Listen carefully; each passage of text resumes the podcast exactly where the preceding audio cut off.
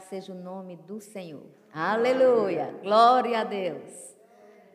Deus é fiel. Deus é bom. A palavra de Deus é eterna. Não mudou, não mudará. Glorificado seja o nome do Senhor. Aleluia. Glória a Deus. Abram no livro de 1 Pedro, capítulo 2. Aleluia. Obrigada, Senhor. Queremos te adorar, Senhor, te bendizer, exaltar o teu santo nome. O Senhor é Deus sobre toda a terra. Povos, línguas, tribos, nações. Tem que declarar só o Senhor é Deus. Aleluia. Em 1 Pedro, capítulo 2, versículo 9, está escrito assim: Vós, porém, ou seja, esse porém já nos dá a ideia de que antes do 9 estava se tratando de um assunto sobre determinadas pessoas ou categorias de coisas. Né? E aqui, Pedro vai se referir à igreja. Ele falou da casa espiritual, que nós somos. Nos capítulos anteriores de 1 Pedro, a gente vai aprender muita coisa, porque Pedro, Pedro é considerado o apóstolo da esperança. E é muito interessante quando ele diz aqui, é, em 2 Pedro 2,9, vós, porém, vós quem? Essa é a pergunta retórica, porque a resposta é: quem for casa espiritual. Quem for casa de Deus. Quem for igreja de Deus. Então ele diz: Vós, porém, sois raça eleita. Raça eleita. Aleluia. Quando nós lembramos eleição, sabemos que na nossa concepção é algo da ordem da competição, muitas vezes da construção e outras vezes, algumas mais, da destruição. Porque a política que se nos apresenta não é tão favorável a uma construção saudável, a uma apreciação saudável. Agora, deixemos de lado essa parte e pensemos nesse fato de termos sido eleitos. Somos considerados raça eleita, sacerdócio real. Aleluia! Que privilégio, que prestígio. Nós não somos nação qualquer. Quanto nacionalidade, eu vinha conversando com os meninos no carro, né, Igor e Elisa, e eu dizia: esta semana eu tenho um encontro com pessoas do Peru, da Itália e França. Entre os Estados Unidos também. E eu, eu dizia para eles: Deus me conecta às nações para propósito dele. São conexões divinas e outros que eu não vou citar, né? Mas eu sei em quem tenho crido, sei também que conexão divina por si só já se revela, é divina, não se explica. E quem se liga nas conexões começa a passar a um nível melhor, a algo melhor, porque Deus não tem limite. Do Oriente ao Ocidente, Deus é Deus. E todas as nações, Deus é Deus. Ele é Deus das nações. Ele é Deus da humanidade. Ele é Deus do cosmos. Aleluia. Nós somos nação santa, ou seja, a nação santa diz respeito a todos os povos que são de Deus espalhados no mundo inteiro. Aleluia! Povo de propriedade exclusiva de Deus. Sabe o que é isso? É tremendo. É saber que se tem dono é propriedade exclusiva de Deus. Quando nós temos Deus e somos de Deus, está escrito assim: propriedade exclusiva. Aleluia! E o maligno não lhes toca. Que palavra! Mas para que sejamos isso tudo, não temos que andar nas nossas próprias filosofias. Não podemos andar aquém daquilo que o nosso Deus, que nos elegeu, espera de nós.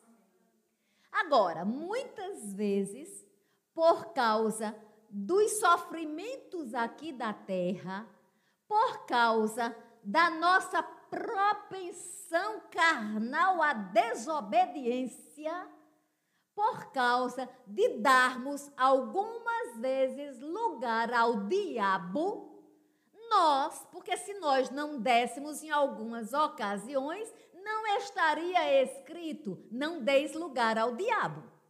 E por causa disso, nós ficamos muitas vezes aquém abaixo desse conceito fabuloso, real e sobrenatural para o qual fomos chamados quanto igreja. Que conceito? De raça eleita, de sacerdócio real, de nação santa, de povo de propriedade exclusiva de Deus. E sabe, queridos, povo que me escuta e que me escutará. Para isso, eu tenho que, primeiro, assimilar isto.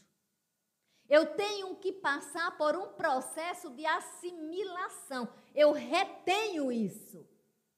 Eu retenho que eu sou o que a Bíblia diz que eu sou. Eu retenho que eu tenho o que a Bíblia diz que eu tenho. E eu retenho o que a Bíblia diz que eu posso. Eu sou e posso fazer o que a Bíblia disser que eu posso. E nessa compreensão, retendo estas informações, elas passam a ser conhecimento. E conhecimento passa a ser praticidade. Conhecereis a verdade e a verdade vos libertará. E nisso eu tenho que entender por que é que eu sou qualificada como raça eleita, como sacerdócio real, como nação santa e como povo exclusivo de Deus no próprio versículo. Não precisa muito estudo, basta ler que é com um fim específico. A fim de proclamardes as virtudes daquele que vos chamou das trevas para a sua maravilhosa luz. Sabe o que isso me diz? Isso me diz que o lugar que eu estava era um lugar de trevas. Todos pecaram e todos carecem da glória de Deus. O bebê mais bonitinho que nascer e mais amado das nações, ele carece da glória de Deus. Não existe um ser que não tenha essa carência. E para isso, nós somos transportados de um reino de trevas para o reino da sua maravilhosa luz. Agora, queridos, para que isso seja compreendido, assimilado, vivido, exercido, é necessário que nós tenhamos a, a grandeza de, primeiro, nos humilharmos perante a potente mão de Deus, para que sejamos filhos na singularidade da beleza de Deus, filhos que aceitam o que Deus tem. Porque quantos filhos não aceitam o que os pais na terra têm? Às vezes aceitam em termos materiais. E às vezes até são estratégicos para obter as coisas materiais. Eh, tem casos, inclusive, você vê com criança. Criança, às vezes, se ela tiver uma recompensa, ela vai fazer a coisa bem bonitinho, porque ela sabe que vai ter uma recompensa. Isso é naturalíssimo na convivência, no convívio humano. Eu já vi adolescentes, jovens, ah, eu tenho que passar uma semana bem, né? Como mamãe e papai gostam, porque eu sei que se eu fizer isso, eu vou poder viajar, eu vou ter dinheiro para isso, eu vou usar o carro. Quem nunca viu isso? Todos. Agora, às vezes, os papais e as mamães se iludem muito porque amor às vezes traz ilusão, não é verdade? O amor terreno. E como a gente é muito é, envolvido nisso aqui, é por isso que a Bíblia diz que a gente tem que contemplar o eterno, porque as coisas que a gente vê são temporais, mas as que não vemos são eternas. Então, assim, a gente tem que ter uma inteligência utilizável de reino. Né? Então, fica um conselhinho, uma dica aí para papai e mamãe. Não deixem se iludir por engano. Vocês têm que conhecer os filhos. Se você não conhece seus filhos e não diz não a seus filhos, você está enganando a si mesmo e cavando um buraco do qual eles poderão não sair. Por isso que ensinar a criança não é na adolescência deixar de todo jeito também. Eu não vou entrar nisso, mas eu estou querendo fazer uma analogia de paternidade e maternidade natural com paternidade espiritual. Nosso Deus, Ele é tão pai, tão pai, tão pai, que Ele até se comparou com mãe. Ele disse: como uma mãe se compadece de seus filhos, eu me compadeço de ti, Israel. Olha que tremendo!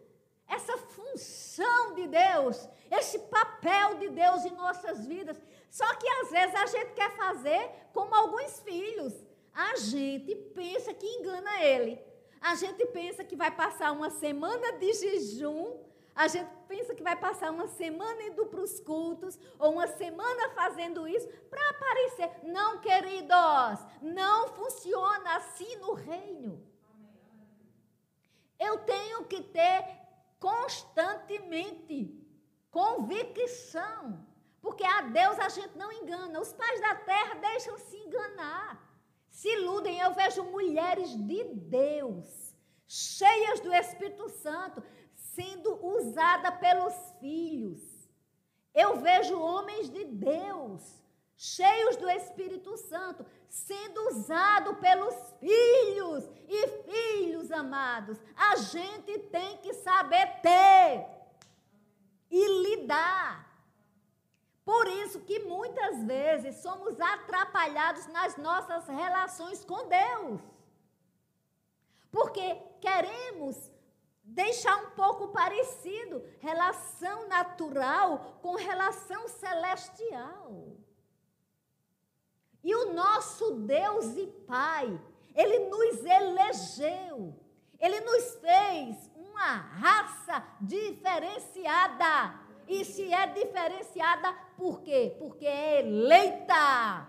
Ou seja, ele já nos trouxe para uma condição de merecimento por causa da graça dele.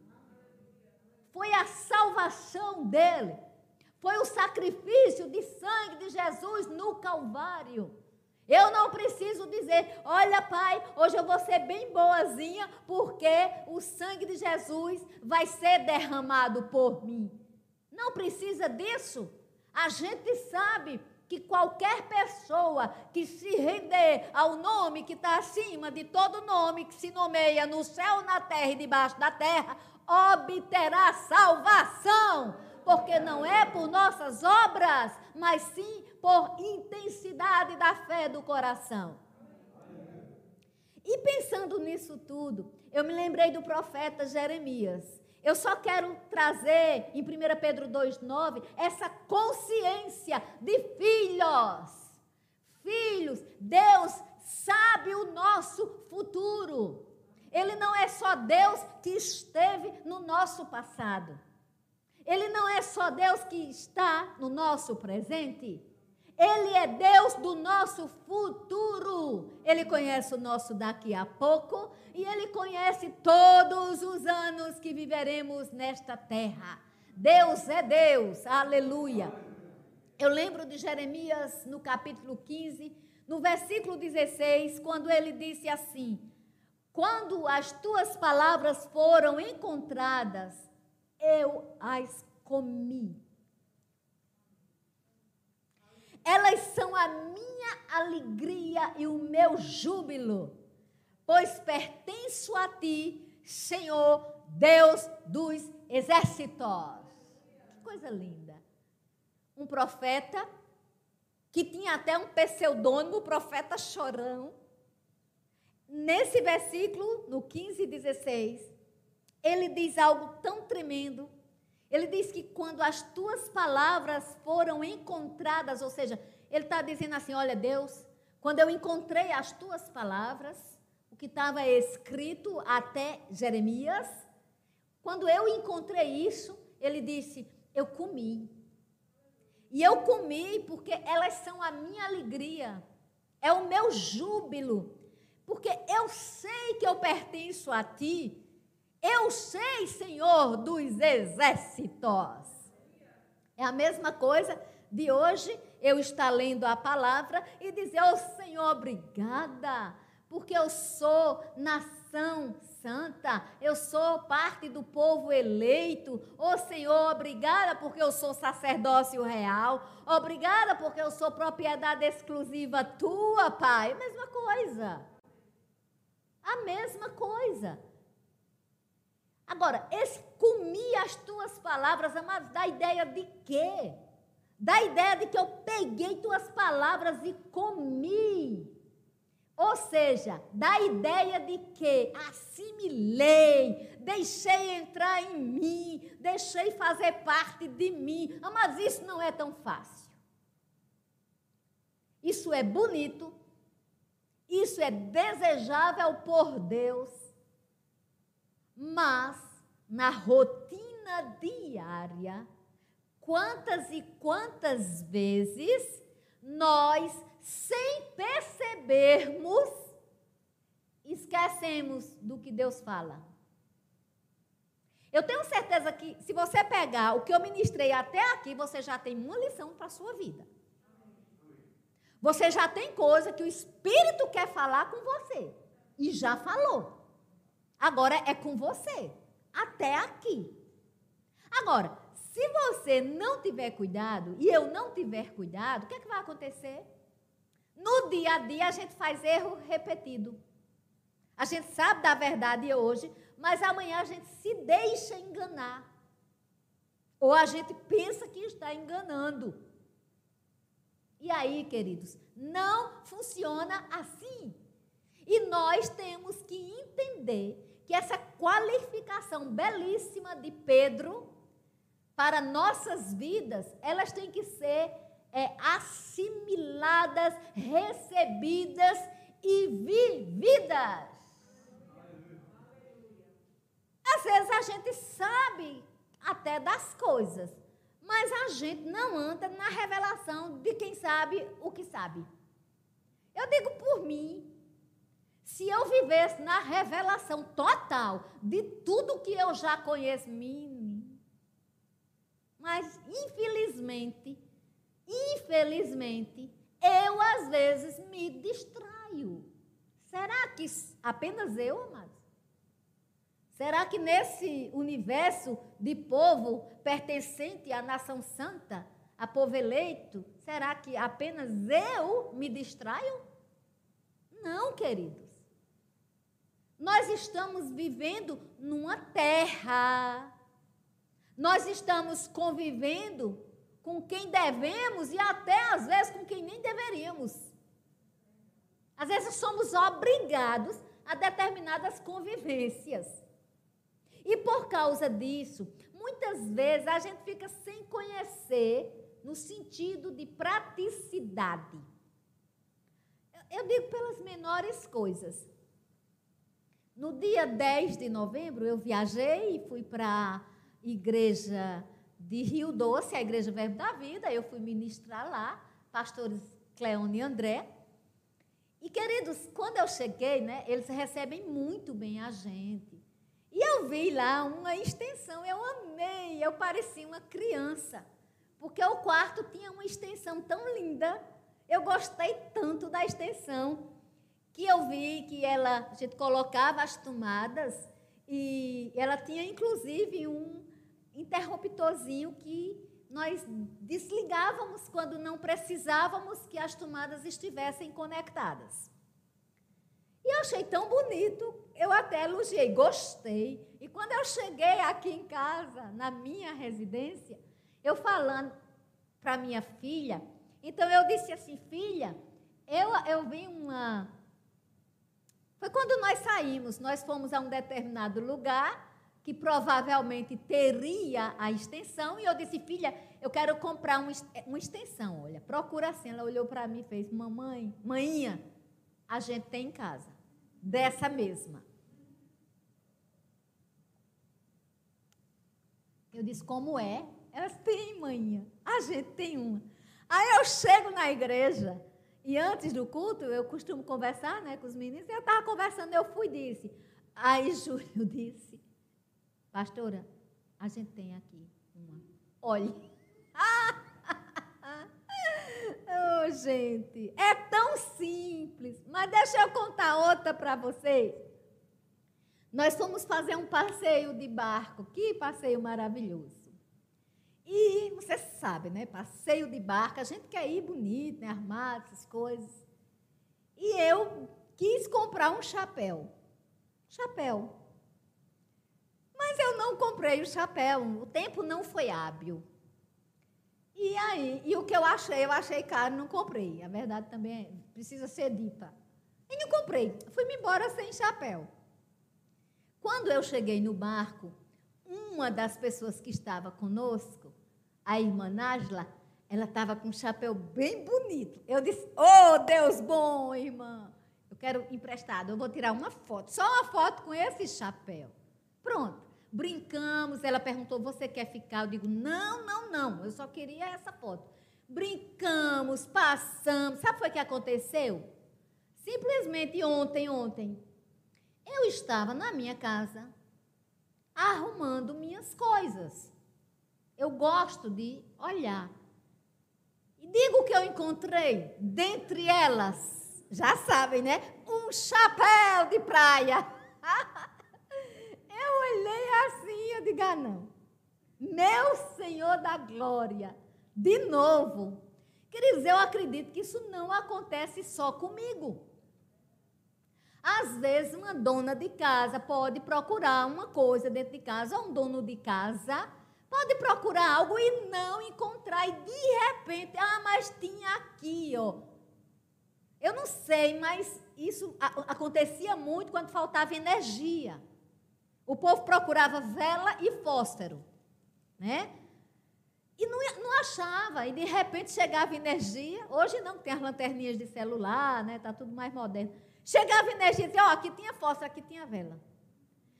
Você sabia que isso é algo do dia a dia, é rotineiro? Mas a palavra de Deus me levou para o livro de Isaías.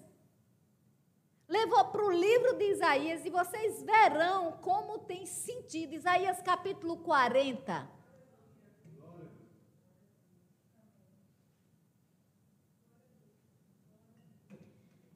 E ontem, quando eu encontrei o chapéu, eu ri, coloquei o chapéu, né? E eu disse, mas Senhor. E eu pensei comigo, quantas são as promessas de Deus que estão ao meu respeito na Sua palavra e eu estou sem vivê-las, sem usufruir, porque simplesmente eu não estou buscando, eu não estou declarando. Porque no reino de Deus tem promessa. Por isso que eu comecei com 1 Pedro, dizendo logo qual é a realidade da igreja.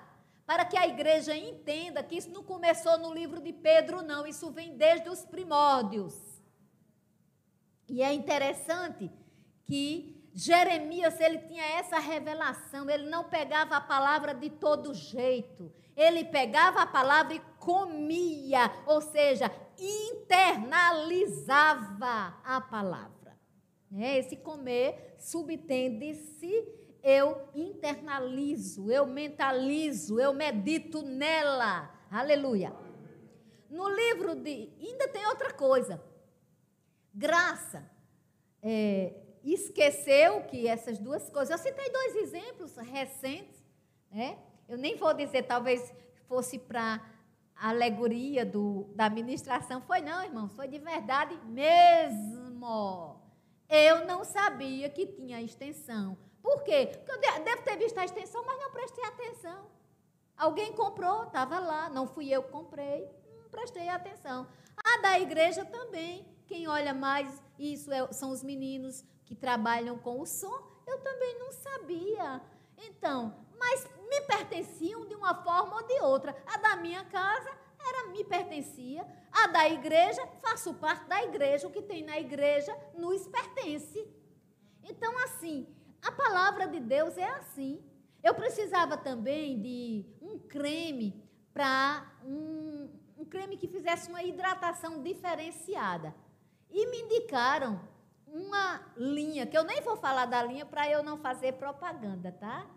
Mas me indicaram uma linha. E eu liguei para o pessoal, e quando eu liguei, amados, tadinho, o rapaz que me atendeu, ele foi muito educado, mas ele sabia dizer nada. Então, num trabalho, não basta ser educado, você tem que saber o que você está fazendo. Você tem que conhecer o seu trabalho. A palavra de Deus é linda, né? Nos orienta para tudo. Ele foi muito educado, mas ineficiente. Eu sou RH também, não sou só psicóloga. Então, eu já, sem perceber, eu já percebo isso. Sem perceber no sentido de sem me atentar, sem ser proposital. Eu tenho a percepção.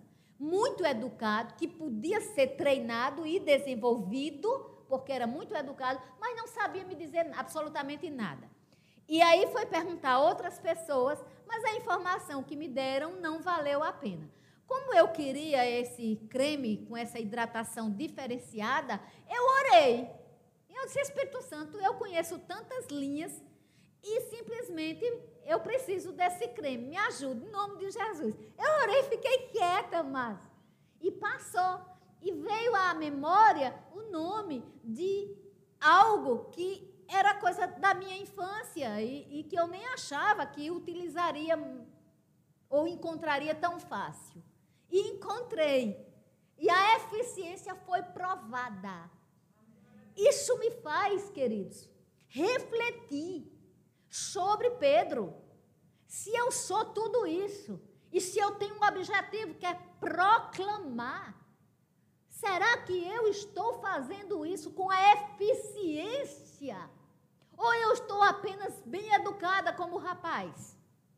Ou eu estou apenas desejosa de fazer? Será que eu estou na medida plausível, esperada por Deus, ou eu tenho que me mexer mais um pouco, avançar com muito mais diligência. Vamos ficar com essa segunda opção. Nunca estamos prontos. Precisamos avançar com diligência, diligência aliás.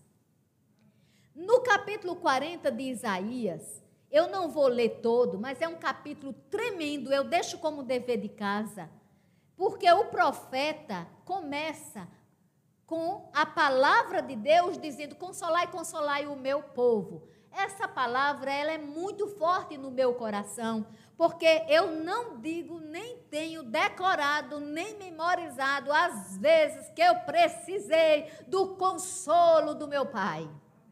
Foram muitas. E aí, do capítulo, aqui, do capítulo 1, no versículo é, 1 e 2, o que é que vai acontecer aqui? Isaías está falando do consolo que Deus quer que seja dado ao povo dele. Está mandando falar ao coração de Jerusalém. Do capítulo 40, do versículo 1 até o capítulo 55, versículo 13. O tema de Isaías não é outro senão se dirigindo aos exilados da Babilônia e, pro, e aos exilados de, do povo de Deus que estavam em Babilônia e prometendo que os libertaria. Então, todo esse contexto aqui é prometendo aos exilados de Judá que eles voltariam para Jerusalém, melhor dizendo, certo?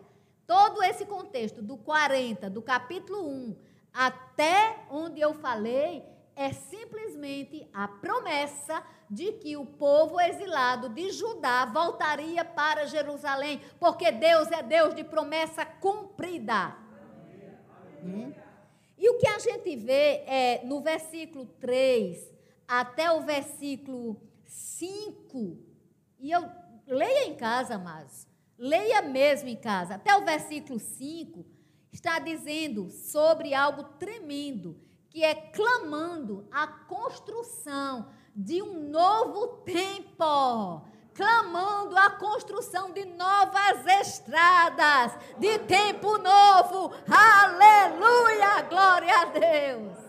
Santo é o Senhor, santo é o Senhor. E do versículo 6 ao versículo 8, é Deus garantindo que é poderoso para cumprir promessa.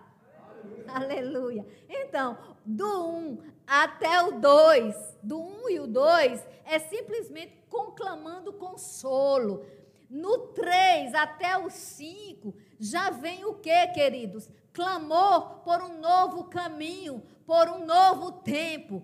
E no 6, já vem falando, do 6 ao 8, já vem falando do poder de Deus. E é, é tremendo, né? Porque no versículo 8 está escrito algo que a gente sempre repete isso: seca-se a erva, cai a sua flor, mas a palavra do nosso Deus permanece para sempre. E é interessante, queridos, porque nesse versículo você vê a confiabilidade a estabilidade e a natureza eterna da palavra de Deus. Portanto, tenha confiança, porque essa palavra é estável e a natureza dela é eterna. Deus falou, está escrito, cumprir-se-á, agindo Deus, homem nenhum impedirá. Agora nós temos que entender tudo aquilo que eu falei no início, quem nós somos e o nosso papel. Nem tentarmos enganar ninguém, nem não nos deixarmos enganar. Sermos cientes e conscientes da nossa natureza em Cristo Jesus. No versículo 13 e do versículo 14, eu não estou lendo, mas eu estou dando todas as dicas, eu estou deixando como um dever de casa. Olha que perguntas tremendas do 13 ao 14, do 13 em diante. Primeiro vai dizer assim: Quem guiou, quem guiou? O Espírito do Senhor? Ou como seu conselheiro ensinou? O 14, com quem? Com quem? Quem o instruiu? Olha que tremendo.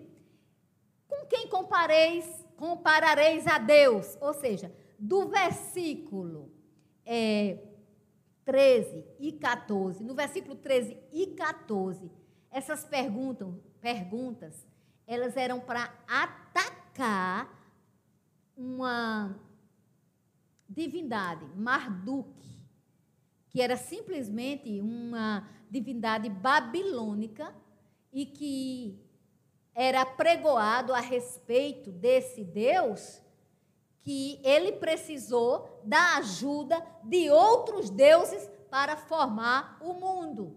E aqui em Isaías nós temos o que? A contestação.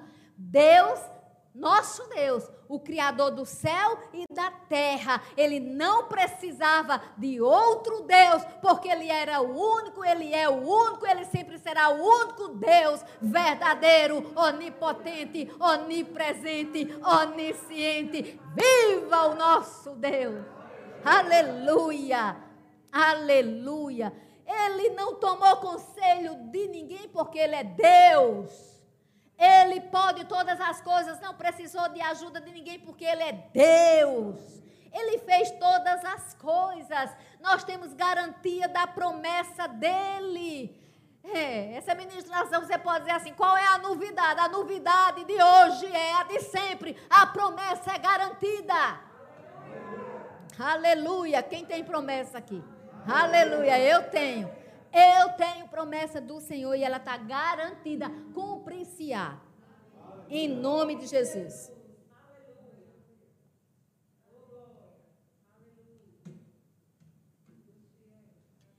Aleluia. E aí ele vai dizer como é a terra, quem é a, quem está, quem governa, quem manda. Ele diz todo o poder de Deus. Ele diz que todas as nações perante Deus são praticamente nada, nada. Lembra que eu falei de todas de algumas nações no início? Todas elas são nada no sentido de são importantes, são amadas, mas o que é objetivo de Deus é uma nação que chama-se nação santa. De todas as nações sairá um povo santo. Aleluia. Ele considera as coisas que Deus faz, que Deus pode. Deus é tremendo e ele diz que Deus é, fez o fundamento da terra, que Deus sustenta todas as coisas. No 26, ele ainda diz assim: levanta os olhos para o alto, ou seja, não baixa a cabeça, não. O 26, levantai ao alto os olhos e vede. Ou seja, por que baixar a cabeça? Ah, porque às vezes a gente sofre. Ah, porque às vezes tem aperreio. Aperreio é nordestino, tá? Quer dizer preocupações excessivas. Ah, porque às vezes temos dores, às vezes temos dificuldades, obstáculos. Sempre existirá isso. Agora, levante os olhos e vede, vede, vede o que Deus faz, o que Deus fez, o que Deus fará. Aleluia. Deus nunca se limitou a nada. Quem criou estas coisas? Aí ele diz: ah, aquele que faz sair o seu exército de estrelas todas, bem contadas, as quais ele chama pelo nome, por ele ser grande em força, forte em poder. Nenhuma estrela vem a faltar na nominação do grande eu sou. Sabe, queridos, aqui ele estava falando do seguinte: as divindades babilônicas, elas identificavam os corpos celestes. Elas queriam ser peritas nisso. E esse versículo aqui era para dizer para eles: vocês estão querendo conhecer os corpos celestes, querem entender de sol, de lua, de estrela. O Deus de Israel chama tudinho pelo nome, não falta nenhuma. Aleluia. Glória, glória, glória a Deus. O Salmo 147, versículo 4 também fala a mesma coisa. É. E aí tem uma coisa aqui que diz assim: porque me diz, ó Jacó, e fala, ó Israel, que o meu caminho está encoberto ao Senhor e o meu direito passa despercebido ao meu Deus. Eu falei aqui de percepção. Na psicologia, nós sabemos que percepção é interpretar fatos. Aqui, quando eu citei que eu me deixei, não me deix, não deixei que soubesse, eu não me permiti, eu não lembrei do chapéu para ir para a praia. Eu não lembrei. Ah, eu vou já procurar. Ou seja, passou, passou, despercebido. Esse povo aqui estava assim. Esse povo aqui estava mais ou menos assim, olha, o 27. Olha o profeta perguntando: Por que, pois, dizes, ó Jacó, e falas, ó Israel, o meu caminho está encoberto ao Senhor? E o meu direito passa despercebido ao meu Deus? Aqui, aqui é show, queridos. Aqui é show de Deus. Porque aqui não está confrontando a onisciência, a onipresença, nem a onipotência de Deus, não. Aqui está falando o seguinte: vamos apelar para uma coisa chamada boa vontade de Deus. E na boa vontade de Deus, Deus não deixa que a gente passe despercebido por ele. Ah, eu estou vendo Luciana, mas eu não estou vendo Emanuel. Não! Quem tem essa mania de às vezes ignorar os outros é a gente. Deus não ignora ninguém. Cada coração que clamar na consciência plena de que Ele é poderoso para consolar, para dar novo tempo e para realizar todas as suas promessas. Vai, vai, sabe o que é que vai acontecer? Vai mergulhar no poder do Espírito Santo para a glória do próprio Deus. O capítulo tremendo. Aí, quando a pessoa, as pessoas ficam despercebidas, né? Assim, tipo, será que Deus vai fazer? Será que ele pode fazer? Será? Será? O 28 vem com força. Não sabes? Não ouvistes? Que o eterno Deus, o Senhor, o Criador dos fins da terra, nem se cansa, nem se fatiga. Que ele não se pode esquadrinhar o seu entendimento. Eu não posso esquadrinhar o entendimento de Deus.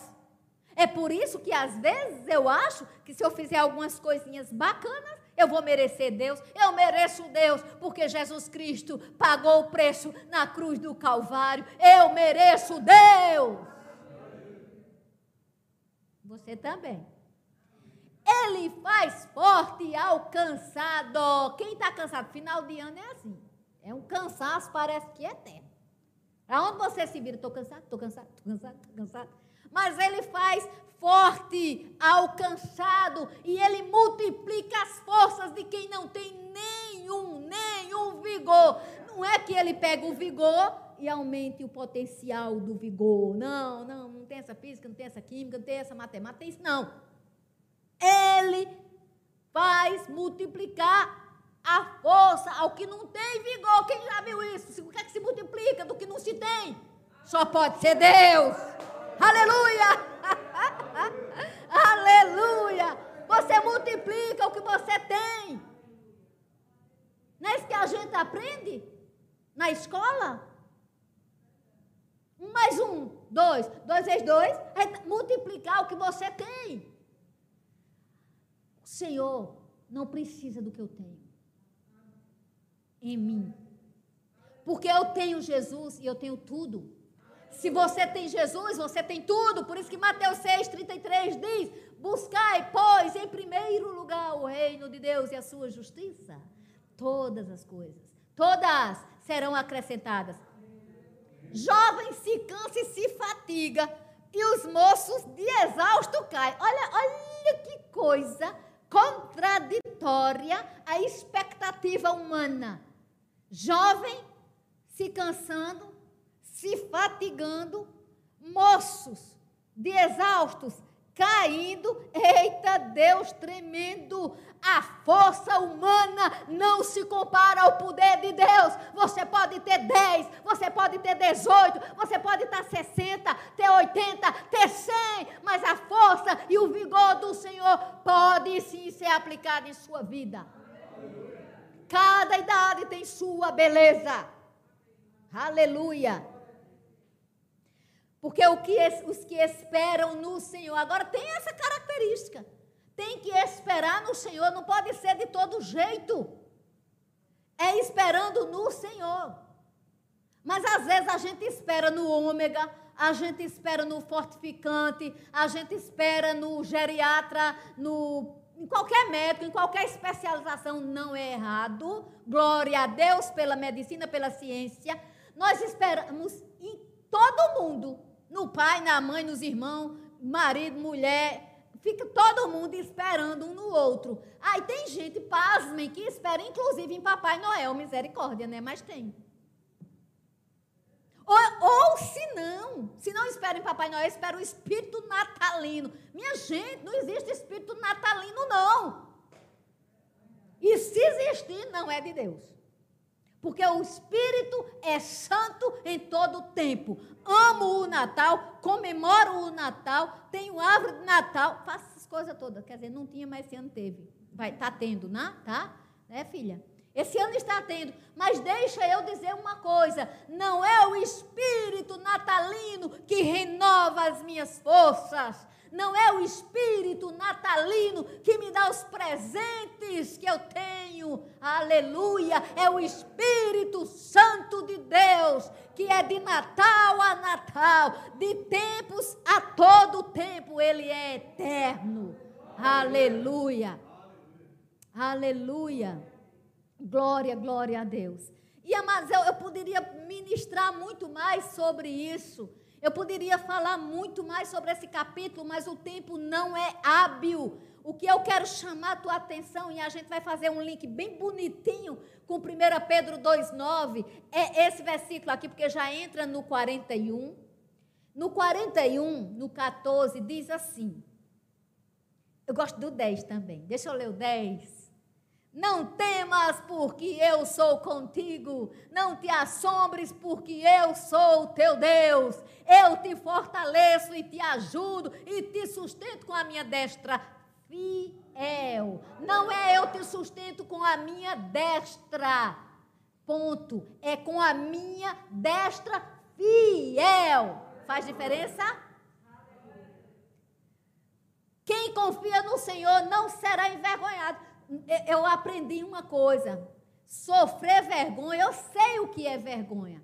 Eu passei muitos momentos que, se minha alma fosse centralizar na vergonha, eu baixaria a minha cabeça, mas eu já tinha lido em Isaías: levantai e vede que você, graça, não é despercebida pelo Senhor. Você sabe, graça, você já ouviu o que eu tenho para você. Queridos, eu estou falando o meu nome, mas você inclua o seu. Você entenda para você. É que tudo de relacionamento com o papai é da ordem do individual. Ele é Deus de coletividade para abençoar, ele é Deus de coletividade para honrar, mas Ele é Deus de individualidade para ter comunhão. Aleluia.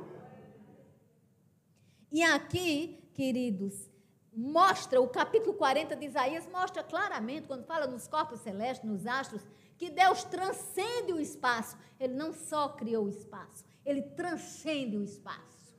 Aleluia. E aqui, não temas, eu sou contigo. E tem mais, viu? Eu nem vou falar da polêmica dos críticos da Bíblia, porque isso aqui foi promessa de Deus para o povo de Judá 150 anos antes de Ciro aparecer. Então, antes de Ciro aparecer, 150 anos, que foi onde ocorreu a libertação de Judá, Antes disso, sabe o que ocorreu? Essa promessa.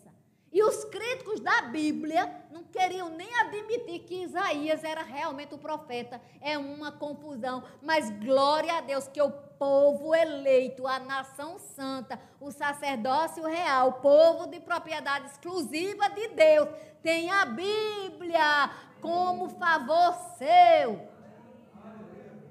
E aqui diz, é, no 13 diz Eu sou o Senhor teu Deus, que te toma pela tua mão direita e te digo: não temas, que eu te ajudo.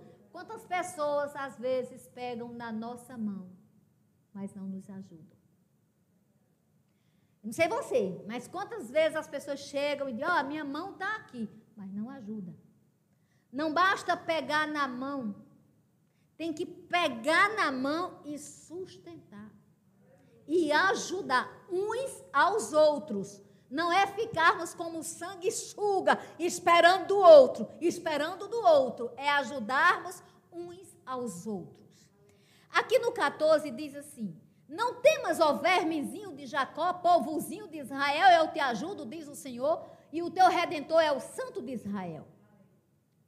Aí muita gente estaciona, lê até aqui e se auto-intitula. Eu já vi várias pessoas se auto-intitulando que é verme de Jacó. Eu já ouvi. Na minha frente não diz, porque aí eu vou ajudar. Eu vou ajudar a pessoa. Porque tem que ler o versículo subsequente. É vermezinho de Jacó na qualidade do povo exilado foi visto assim. O povo estava exilado, estava como verme de Jacó. Mas o que foi que aconteceu? Olha a promessa no 15: Eu farei de ti um trilho cortante e novo, armado de lâminas duplas. Os montes trilharás e moerás, e os outeiros reduzirás a palhas, ou seja, isso significava que onde eram construídos templos pagãos, Deus ia levantar o povo dele com força, com vigor. Aleluia. Aleluia. E eu vou terminar é, lembrando para você que o Senhor é fiel em todas as suas promessas. E Ele é bondoso em tudo que Ele faz. Isso está escrito no Salmo 145, 13. Deus é fiel, então você não é verme de Jacó. Nós não estamos em exílio. Nós somos a nação santa. Nós somos o povo eleito. Nós somos o sacerdócio real. Nós somos o povo de propriedade exclusiva de Deus, porque nós esperamos no Senhor, por isso nós renovamos nossa, as nossas forças, nós subiremos com asas como águia, nós corremos e não nos cansamos, nós caminhamos e não nos fatigamos. Bendito seja o Deus Altíssimo que assim nos faz e não desfaz. Suas promessas estão sempre constantes, se manifestando a Ele toda glória, todo louvor, porque Ele é digno de receber Aleluia. Abençoada semana para mim e para você.